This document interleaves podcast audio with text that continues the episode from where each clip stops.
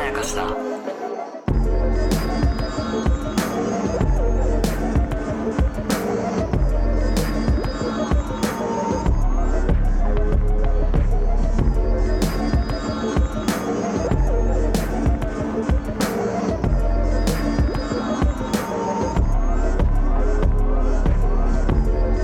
どうも大島康之です高野湊です無限まやかしとは映画やドラマや漫画や小説などのフィクションすなわちまやかしを無限に貪り続けている私たち2人がそれらの感想や考察を述べていくラジオ番組でございますはいということで、はいえーサイレント」第5話の1個目の感想でございます、ます、えー翌朝なので、あねんまり考えもまとまってないというか、いやもう感動がそのままねはい引きずっててだって僕直前までうん2回目を見てて、はいあのすぐそこで泣いてましたからねあ そうなののテンションで来てんのよもう私が到着するまでの間そうにそうそうそうもうねあそうあなんだの今ね涙腺メーターが下がりきってないからなるほどちょっとね話しながら泣く可能性すらあるなるほど怖いよで僕が懸念してるのはですね 何まあ、あなたも、高野さんもはい感じてるかもしれないんですけど、はい5話ラストに対する見方が、 おっとこう一致しない可能性もあるなとは思っている。や、まあね、いきなりそこですか。もうんう、センシティブなところ行きましたね。まあ、紬の気持ちがわかんないっていう声が結構 SNS で溢れてるんですよね。いやー、俺そうなんだと思って、あそうなんすね。ーで、僕もうんそうなんだって感じなんですけど、うんそのそうなんだが、多分方向が違うんじゃないかな。うん、そう、それはそうだと思 う。それは感づいてるんだ。それは感づいてる。俺なんかあの、その、それこそ、大島さんのね、ツイートでもちょっとこう、あの、考えは述べてるじゃないですあ、か。述べてる。垂れ流しちゃってますね。そういうのを見る限り、うん。あれちょっと違うかも、みたいなるほど。なのはある。どっちから行きますじゃまあでも、ま、まずさ、うんまずさ、はいジャブ行こうよ。 あ。はいはいはい。めっちゃ良かっ たね。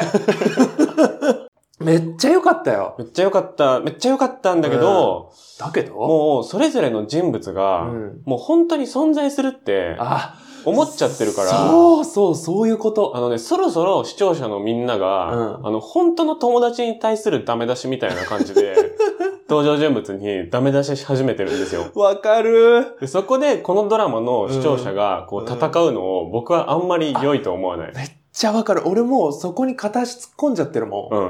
もう、俺の中ではもう、港くんはマブなの。港仲間としてもう、うん 俺は港くんを救いたいのよ。うんそう、どうしても。その人たちが、うんもともと多くて、増えてきてるのもすごいわかる。わかる。しかし、うん一方で、それで紬の気持ちわかんないとか、はいその紬ひどいみたいな感じに、わかる。まあ、なる人が増えるのも、またわかる。うん。が、僕は結構紬派といううかん、、そうだそよ。の紬の、なるほどねそ。の決断とか前進とかも、決断とか前進とうん捉えたいし、そこう、二人の男の間で揺れ動いているってう。いう、うん典型的なラブストーリーとか三角関係ものではないという解釈を僕は積極的にしたい派っていうわかる。だか感らじ、ですね。この争いによって、うん俺はね、作品が非難される方向に行ってほしくないの。一、制作者として。ああ、それはよくあることですからね。よくある。ることじゃないですか。うんまあそこも含めて楽しんでくれていると言いたいが、うんしかしこれを聞いてくれているリテラシーの高い方々には、ぜひその感情と作品の良し悪しっていうのは、うん一度別で分けていただいてそうですね。考えてほしい。うんあと、まだ終わってないから。まだ終わってないのそう、まだ終わってないか ら。そうだから、何々がムカつく、何々がわからないから、これはダメだとは思ってほしくないし。そうです。ねう。ん。あくまでも人に対して思ってることだから、うん。そこだけで一旦止めてほしい。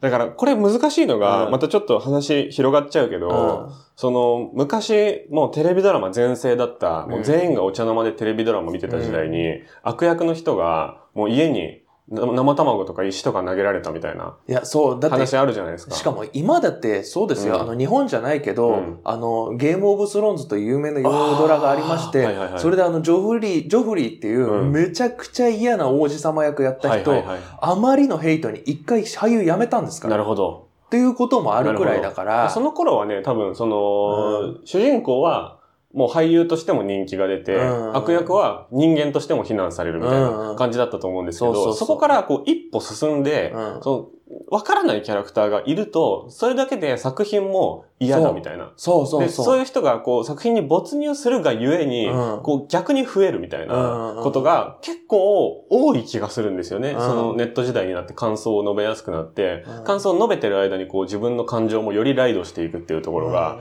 ある気がしてて。ああ、もうその話ね、一本できる。そうですね。今それはま度、た今度やりまし別ょう。の、別の時にやうりまんしょう。僕はあの一つあのその論があるんで。ねえはい、でも分かりますよ、それ。うんすごい分かる。で、紬が、こう最後、まうあ、んどういう気持ちだったのかっていうこことを説明してほしい人が多いっぽいんですよ。そうなんだ。うん。 じゃあやりますか。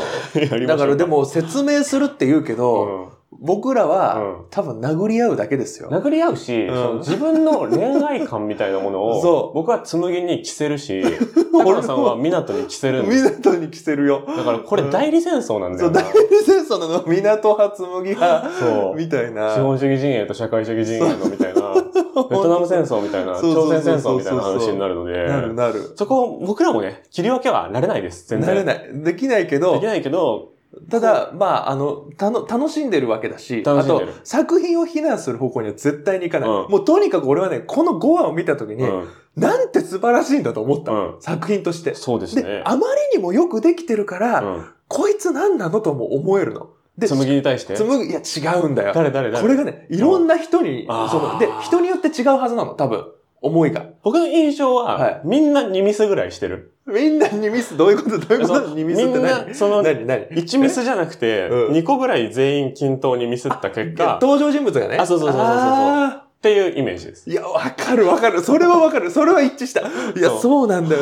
その、うんあの、家族も含めてね、家族も含めてね。ちょうど全員2個ぐらいミスってるっていう。でもさ、そういうもんじゃない、うんそう、だからいいと僕は思ってるし、うんそうそうそその、没入してるし、一人一人のことも別に嫌いにはなってないっていうのが僕の感想なのと、あと、今回に関してざっくり感想を一個言っとくと、はいあの、1話って、うん。もうここで終わってもいい説結構あったじゃないあでっすか。た、あった。今回もありますよね、割と。あ、そうあ、そんなことない。あ、ここで割れるんだ。うわここでどんどん割れてきた意見。 ガビーガミ、え、何ここで終わってもいいのえ、5話で、うんこれは、紬という一人のうん女性、現代を生きる若い女性の、こう、脱皮の物語として、一個完結してるなとは思っちゃった、俺は。なるそ、そっちの方向ね違。うか。あ俺はいい。そうかの。俺は、はい。そうでもあるが、うんそれだと、みなとくんが当て馬じゃん。まあみなとくんうは、ん。つむぎちゃんを成長させるための道具なんですかって言いたいの。まあね。そうなっちゃう。あのね、感想を見ててもちょっと思ったのが、はいはいはいはい。なんか、つむぎちゃんとそうくんにフォーカスされてるし、うんつむぎちゃんの方にみんな目がいってて、うん。このままの、ね、その解釈を強めてしまうと、うん。みなとくんは成長させるための人になっちゃうの、つむぎちゃんを。つむぎちゃんが切り捨てなければならなかった人みたいな、はいはいはい。それはね、僕はみなとくんのマブとして、はいはいはい。そうじゃねえっていうことを言いたい。はいこれはね、群像劇なのよ、やっぱり。なるほどねサイレントっていうのは、その、つむぎちゃんが主人公だと思うよ。うんそうくんも主人公だと思うよ。うんでも、かといって他の人たちもうん。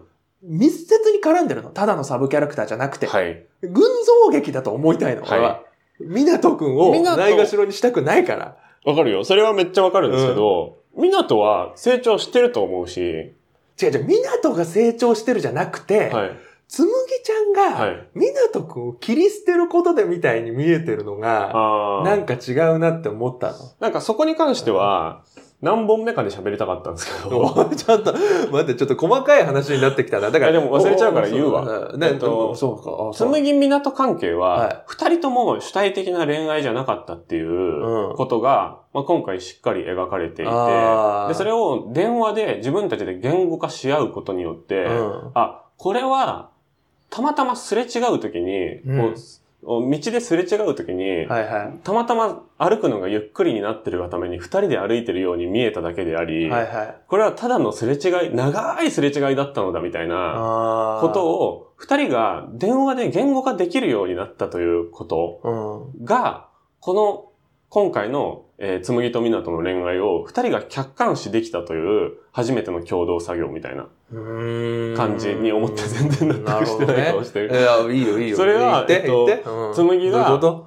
湊といるときは、うんえっと、刺激がなかったみたいな。うん。で、湊は、えーう全部紬のいいようにしていいよ、みたいうな感じだったっうん。て言ってて、で、逆に、えー紬の親友から湊への証言、うん。僕らがね、求めてたものですよ。はい、そうですよね。僕らがね、あの、湊くんに対して、そう。 そう。あの、つむ、あの、湊くんは、うん。そうと一緒にいる紬が一番可愛いんだよって言うけど、あの、つ、湊と一緒にいる紬も可愛いよ。そう。ただそれを誰も言ってくれないって言ってたけど、言ってくれたんですよそうね。。で、でもその親友の目線、うんまこちゃんだっけまこちゃん。の目線からすると、湊と一緒にいない時の、湊と付き合ってる紬可愛いよっていう話だったんだよね、あれはね。あ、そうだな。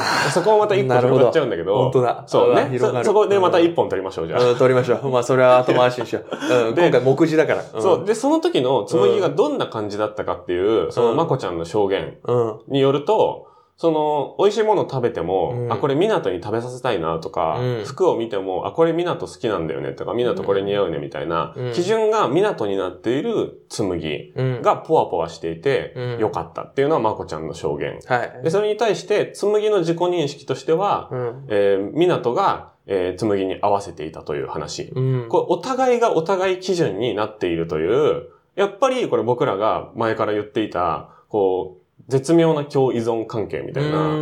話なんだけどまあまあうんこれって、果たして彼らが求めていた恋愛なのかとか、あーっていうことを考えると、あ、これは違うかもって二人とも気づいて、あ、これはお互いがお互いのせいにしてるじゃないけど、うん。うん。お互いに従属しているのであって、ここから先、まあ彼らが部屋を選んでないということがまたそれ象徴的じゃないですか。なるほどね。部屋を選ぶ基準がお互いにないんですよ。お互いが相手なの。だだから部屋を選べなかった彼らは。ら、はいはい、だからこの先結婚とかも考えると、ここで別れておくのがお互いの人生のためなんじゃないかということを二人で決定してると思うね、僕は。なるほど。で、えー、紬は、えーハンバーグ以外って言ったりとか、うん。そのポニーテール。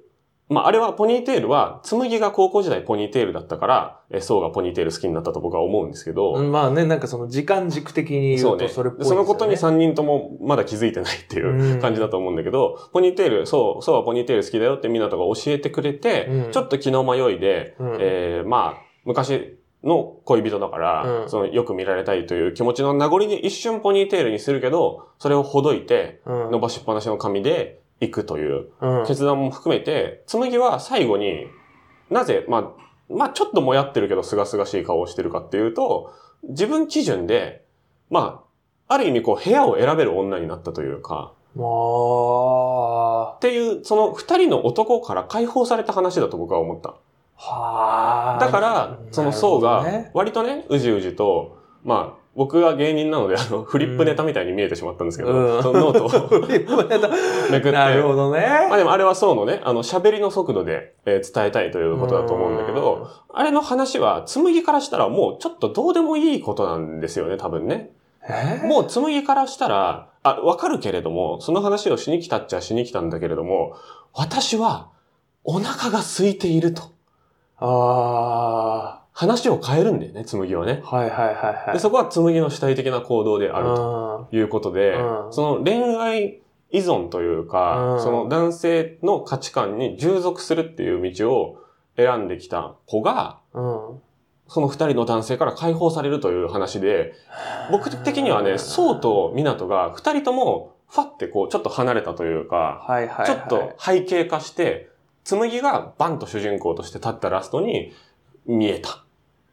まあ、今までもはい言及はしてましたけど、はいそのあの、港と宋うのん。二人で、うん。要は、つむぎちゃんの意思関係なく、うん。つむぎちゃんのこと、行動を決定してないかっていう話はしてましたはもい。んね。 4話の丸4で僕はちょっと言及してましたもんね。で、やっぱりちょっと、あの、港くんの別れよううん。うも、んやっぱり港くんは、あれは必然だったと思うし、うん今までの行動を見たら港くんああするしかないと思ったものの、うんやはりホモソーシャル的なのではないか。うん。というのもあったから、うんそれに対して、うんしっかりとアンサーを出してきたというか、そうですねの疑問。だから4話の時点でうん僕の問題意識が割とそこにあったんですよ、実は。うんこの無限まやかしでは4話の4でしかちょろっとしか言ってないけど、うん僕の心の中には割とあったうん。はので、5話のラストがその回答に見えたっていうのは多分あって、いはい。 4話の時点でそれを9として持ってない人は、うん5話のところでそれが A に見えない。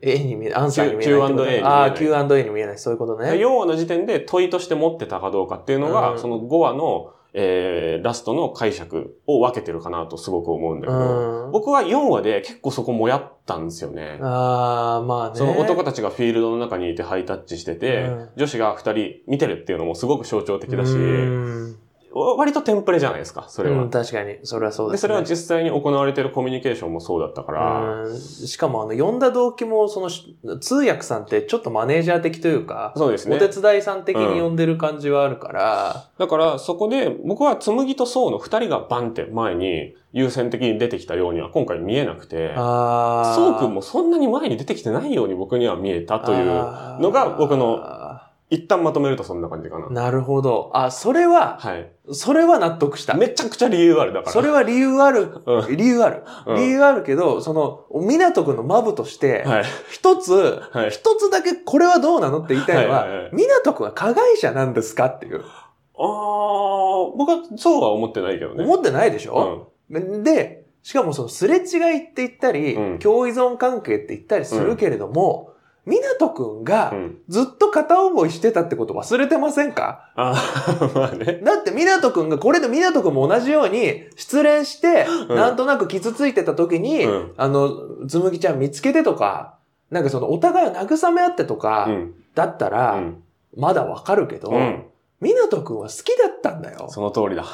で、かでそれで叶ったんだよ。はい。その好きな人との。わでかも、ったわかった確かにそうだでしょ、はいでも、そうくんが、うん。だって別に、港くんはさ、はいあんなこと言ったよ、1話で。うん。あの、そうが、もう、紬いらないってあげるってって、うんだからもらいましたとか言ってるけど、江戸時代みたいなね。江戸時代 みたいなこと言ってるけどさ、はいじゃあ、湊くんのそれって加害なのっていう、その、あじゃあもらうわ、うんじゃないじゃん。うん。あれはだって、その、そうくんがあの場で、どういう理由かはわかんないけど、あの、その、あの時点ではね、うんどういう理由かはわかんないけど、いなくなって、うんで、つむぎちゃんが傷ついてるわけですうよ。ん。で、それをずっと気持ちに持ってて、うん。で、それでで会社に入ってもボロボロになってるわけじゃない。はいはいはい。で、そこに湊くん会いに行ってさ、うん。で、それで、じゃあ付き合おうよって言ったことに、あれをさ、うん。あの、傷ついてる弱みにつけ込んでとか自分でも言ってたじゃん、5話で、港く港がね、いん。それ、そや、それは港の解釈であって、ううん。で、それを紬はもっと否定しなければいけなかったなとは僕は思うし、うんうんその紬に、まあ僕は結構紬派なんだけど、うん紬に、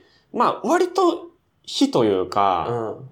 あ、ここはずるいなっていう部分があるとするならば、私今片思いだよみたいなポーズをとって、うんその、あたかも、港は片思い私にしてました。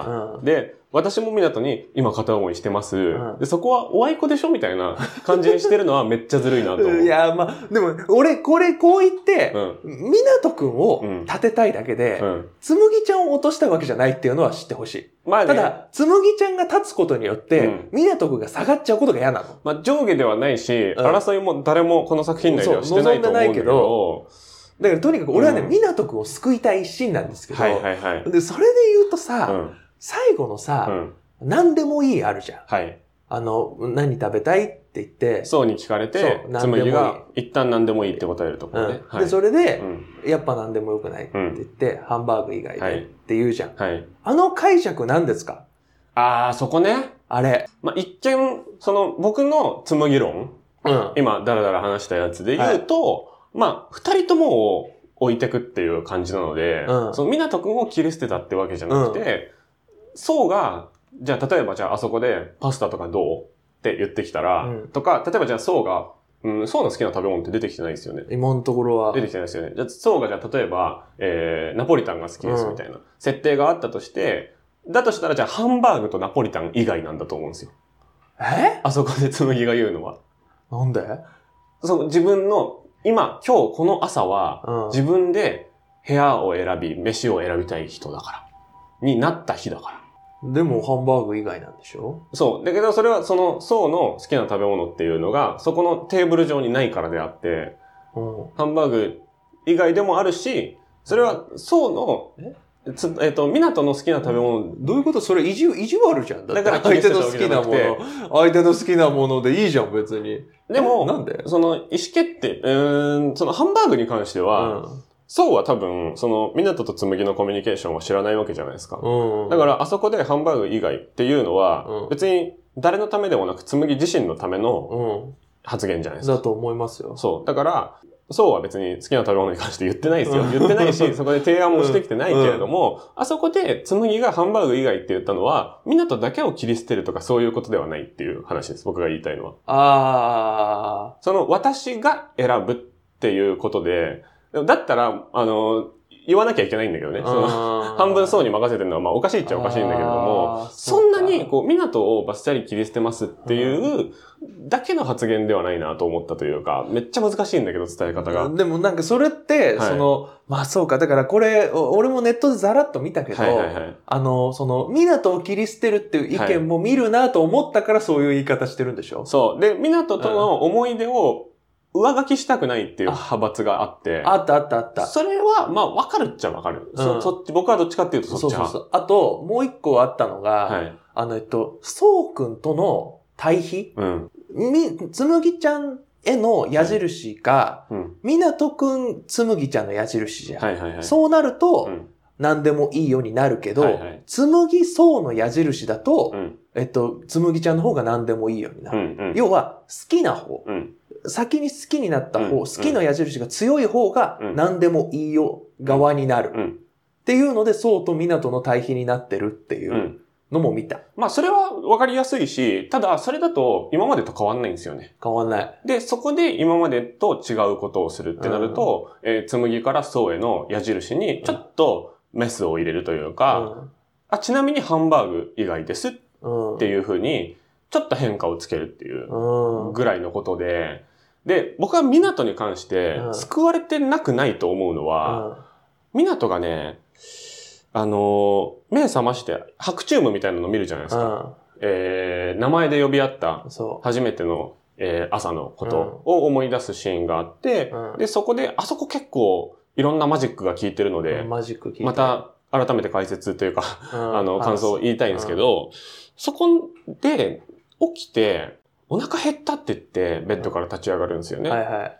で、そこで、えっ、と、前の晩に紬は自分でハンバーグを作ってて、うんご飯食べてるよ、いっぱい寝てるよっていう報告を港にすると。うん。で、その翌朝じゃあ紬は何をしてるかっていうと、ちょっとだけ自分の食べたいものを限定できるようにちょっとだけなったっていう話で、ずっと食べ物に関して選択をしてる二人が描かれている。うん。うんで、それは部屋を決められなかった二人が、それぞれの胃に入るものっていうのは、一緒に住む部屋とは違って、あの個別に勝手に食えるじゃないですか。おーその自分の人生をちょっとだけ歩み出したっていうような、ああ、感触はあったんですそういう方向よ。ね。で、その、コミュニケーションっていうのは腹が減るものだっていう、うんその別れることにもまあエネルギーがいるので、うんで、前の晩、すごく人生において大事な電話をしたわけじゃないですか、うん彼らは、そうねなので、腹が減ってるっていうのは、こう、正常にこう、体が回っているというまあね。ことで、湊くんの人生も動いてるよっていう、その、胃腸と一緒に動いてるよっていう、まあ、なんか、でも結それ構希望的な腹減っただと思ったんだよその腹減ったが希望になるのは、はいつむぎちゃんだけなん だよ。だってつむぎちゃんは食えない って、だってつむぎちゃんは食えないっていうことがさ、はいあの、うんダメのバロメーターだったわけじゃん。うんいや、だから俺が言いたかったのは、あのね、大島さんの言ってることは全部、それでいける。大島さんの意見と俺の意見を多分ね、あのね、とね共存できるんだけど、はい 大島さんが多分こうは思ってないであろうことを俺が思ってるとしたら、うんうんそれこそネットで見てもどうしても見つからなくて、うんもう俺悲しかったの。いや、でも俺が勝手に思ってるだけかもしれない。俺ね、いやいやいや今ね、陰謀論に手出すかもしれないんだけど、結局さ、何でもいいって言ったじゃん。はい。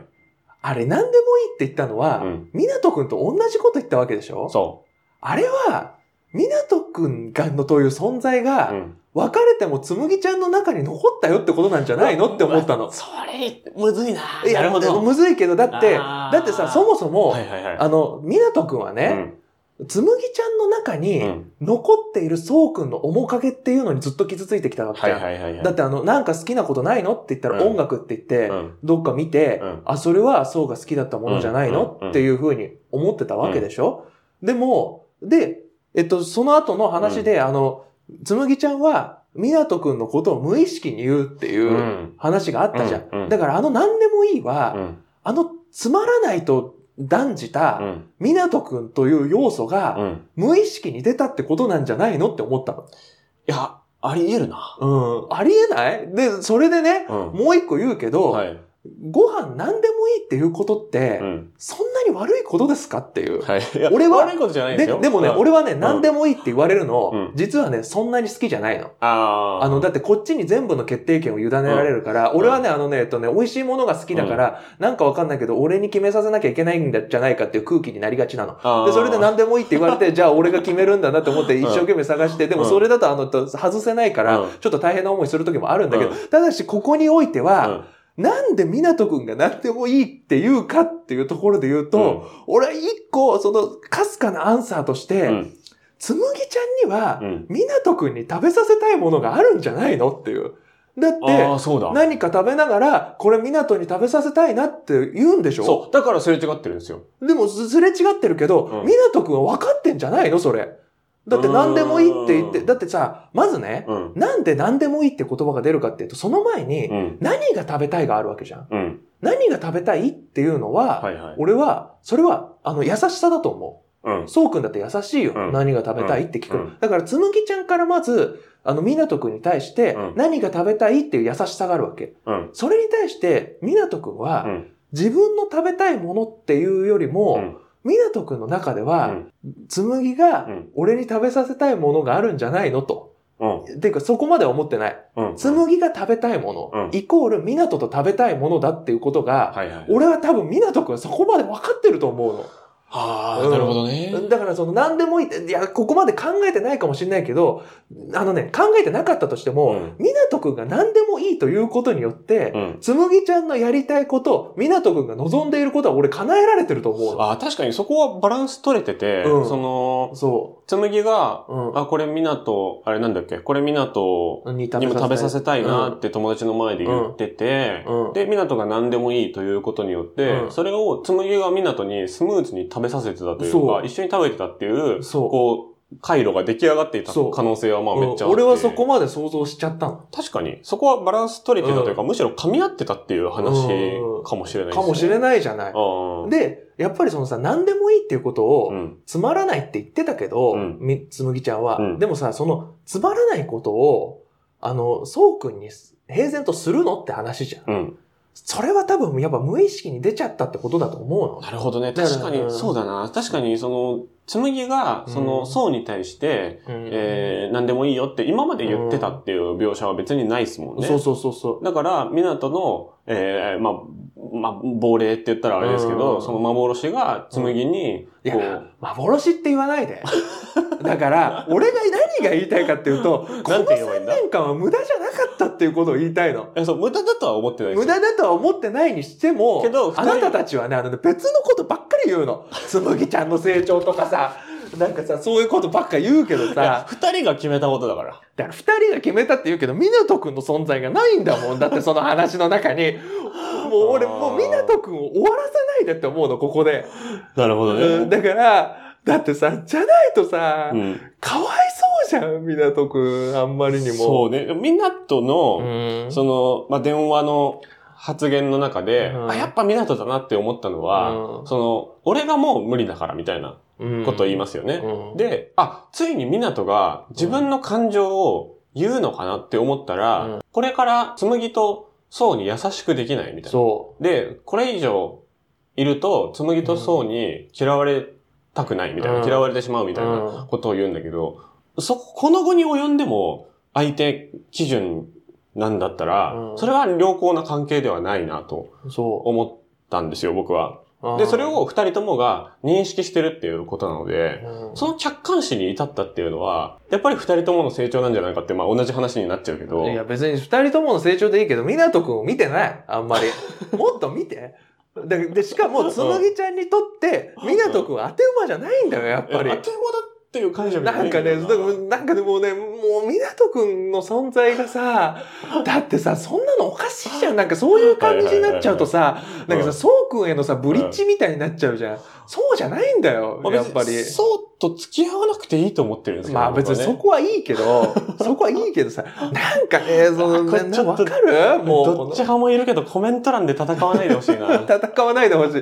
でもね、戦う、俺らもあの、喧嘩してるわけじゃなくて、はい多分これはろ両立できるんだけど、あの、うん思い入れの差。で、4話の時点での感想が、う5ん話での感想での、こう、枝分かれにつながってると思うんですよ、ね。あ多分。で、僕は4話で割りかし、みなとくんの満足はもう、描かれたかなってちょっと思ってて、ええまあそうなんだ。 4話で、うん、まあでも、層に対する食材みたいなことだもんな、うんあれそは。うだから、俺は5話で、うんあの、やっと、その、湊くんという存在が、あの、やっとちょっと、あの、報われたじゃないけはいはいはいはどいって思ったっていう。ただ、それについていやわかるん言だけど及ねしてくれよって思ってるの。もうちょっと。それが、ね、後半もっと出てくるのかなとは思うけうど、いんやー、これははい。難しいですね。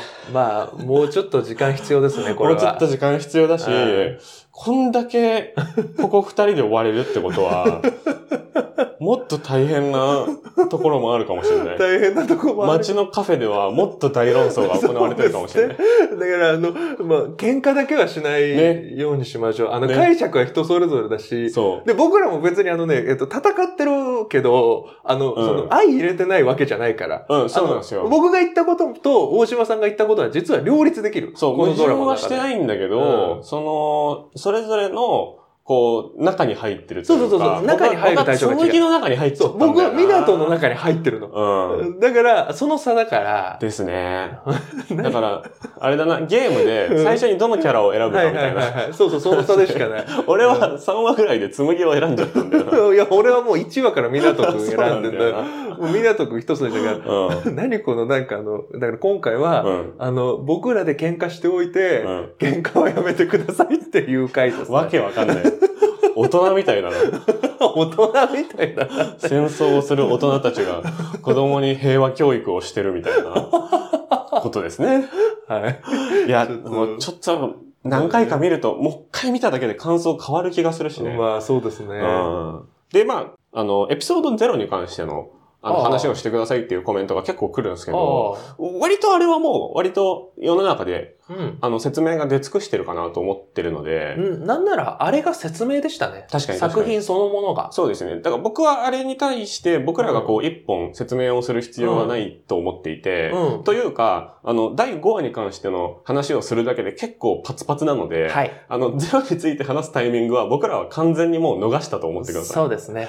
い。し、5分だし、うん。あれは多分ね、あることによって分かりやすくはなったけど、うん多分なくても話の全体は成立するようにできていると僕は思っています。うんサイレントに関しては。だからむしろあれ、うん。あの、僕らが話してる内容に近い。あそうですね。いや、うんそう思ったんだよな、うんそう、その、なんていうのかな。あ、これはメインコンテンツではやはりないなそうそうそうそうっていうのは僕の認識ですね。だからこっちがこういうことがあったかなって妄想してたことうんをうん公式さんが出してくれたってそういですうね感。じで。公式の補助線っていう感じだと思ってくだださかい。ら本当やっぱ副読本としてうすごい良かったし、あれを基準に今後もいろいろ考えることはあるとそ思うう。ですね。あれ自体が整合性の根拠っていう。そうそうそう。ただそうでし、すねあれそのものを論じるっていうのではちょっとないかなっていう。ですね。て、うん、僕もすごい。あれ全く本当にあそのう見たまんまだったから。そう、なんか、え、うん解釈そんな開かれてないと思っあたんだそような、正そ直。うそうそう。あれによって、あ、全部ひっくり返るぞとか、うんこれはこういう意味なんじゃないかじゃなくて、もうめちゃくちゃスマートに、うんで、逆にこれ、それがすごかった。うん5分うで、ん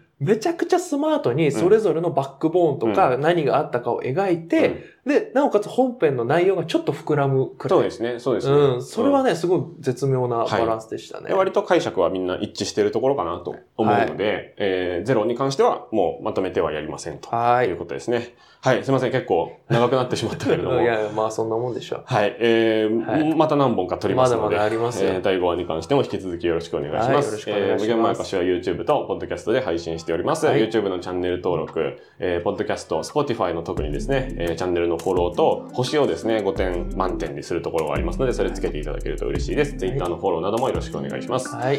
えー、以上、大島康之でした。中野湊でした。長いな。しょうがない。もうこれはもう覚悟決めましょう。はいありがとうごあざりいがまとうしございましたた。。